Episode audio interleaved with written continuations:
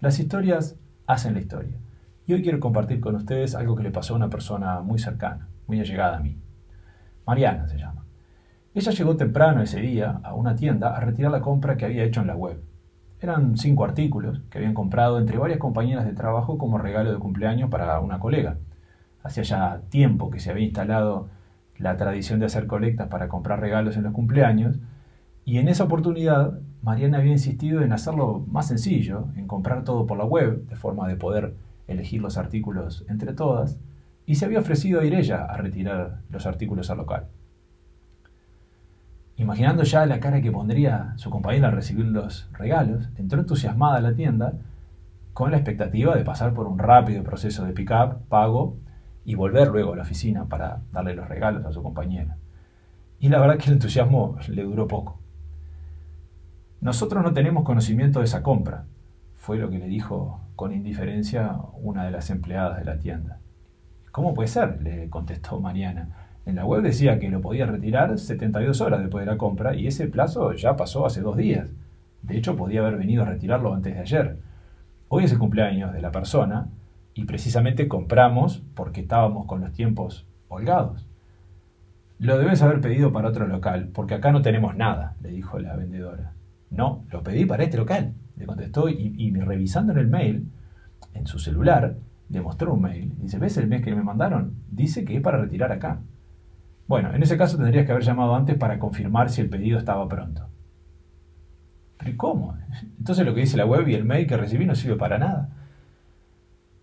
Bueno, finalmente la vendedora de mala gana consiguió cuatro de, de las prendas que habían comprado. Tuvo que elegir Mariana en ese momento un quinto artículo porque el que habían elegido originalmente no estaba disponible ni en esa tienda ni en ninguno de los otros locales. Y hacer de esa manera el pedido para poder hacer el regalo. Ya de noche, frustrada, Mariana escribió un mail y le envió un mail a la tienda con una queja, un mail que por otra parte nunca fue contestado, donde relataba todo este incidente bastante desafortunado y finalizaba con la siguiente frase.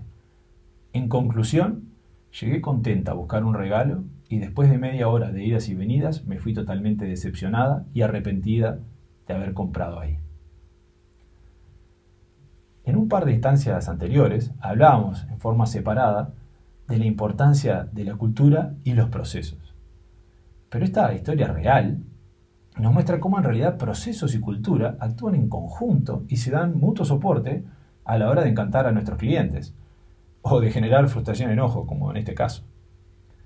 Es claro que eh, en este ejemplo quedan a la vista gruesos problemas a nivel de los procesos y sistemas, empezando por el hecho de que en la tienda ni siquiera estaban al tanto de la compra que debían entregar, pasando por la falta de conocimiento del proceso por parte de los empleados y llegando hasta las inconsistencias de stock que la compra online generó. La verdad es que hubo una sucesión importante de errores. La expectativa que uno como cliente tiene cuando compra a través de la web es que sea una experiencia sencilla, que fluya, sin fricciones. Si como organización no estamos preparados para lograr esto, deberíamos cuestionarnos si es el momento para lanzar un sitio de e-commerce. Y esto es especialmente importante en escenarios híbridos, como en este caso, donde la experiencia de compra atraviesa tanto el canal digital, la web en este caso, como el físico, la tienda.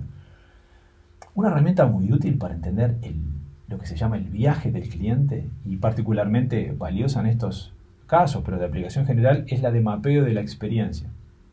Al construir el mapa de la experiencia se identifican todos los puntos de contacto con el cliente, tanto físicos como digitales, y se analiza qué deberíamos mejorar en cada uno de ellos y en los procesos involucrados para lograr una experiencia limpia, fluida, que deje a nuestro cliente realmente encantado. Ahora, por otro lado, la actitud de la vendedora de la tienda evidencia que en esa organización la verdad no se vivía una cultura eh, realmente centrada en el cliente salvo que especulemos con la posibilidad de que esa persona hubiera ingresado el día anterior como resultado de un grave error de reclutamiento. Hay síntomas que muestran claramente cuando una organización no hay cultura de orientación al cliente. Por ejemplo, cuando vemos a un, a un empleado explicando procesos internos a un cliente para justificar un servicio mediocre, o peor aún, como en este caso, intentando convencerlo de que ha cometido un error y por eso las cosas no salieron bien. El foco de una persona que ha desarrollado una orientación real al cliente no está en buscar culpables, sino en qué es lo que hay que hacer inmediatamente para resolver el problema y dejar al cliente contento, aun cuando puede haber cometido un error.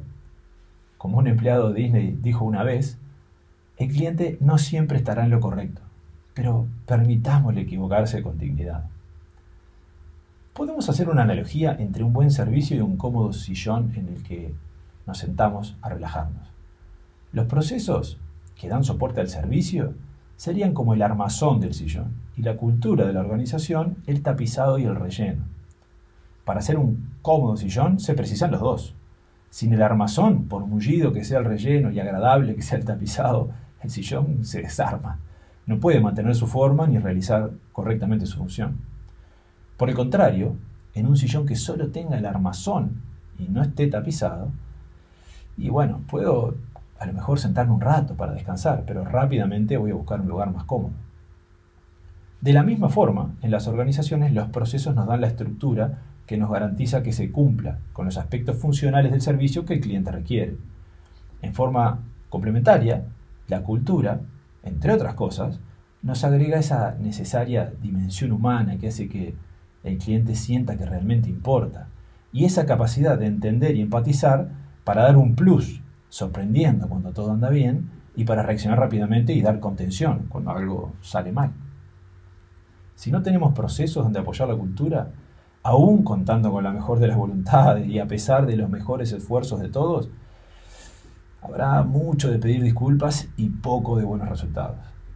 Si por el contrario tenemos procesos muy aceitados, basados en controles estrictos, pero una cultura organizacional indiferente al cliente, y bueno, el servicio se sentirá como ese sillón sin tapizado. Me puedo sentar un rato si estoy cansado y no veo a priori otra opción, pero apenas encuentre un lugar más cómodo, me voy a cambiar de asiento. En definitiva, para brindar un excelente servicio es necesario trabajar en los procesos y al mismo tiempo trabajar con las personas, instalando una cultura orientada al cliente. Existen técnicas para trabajar cada uno de estos aspectos y asegurar que la experiencia del cliente sea excelente. Y no por casualidad, sino por diseño. Porque al fin y al cabo, no hay que perder de vista que la razón por la cual existe una empresa es entregar productos y servicios de valor para sus clientes. Muchas gracias.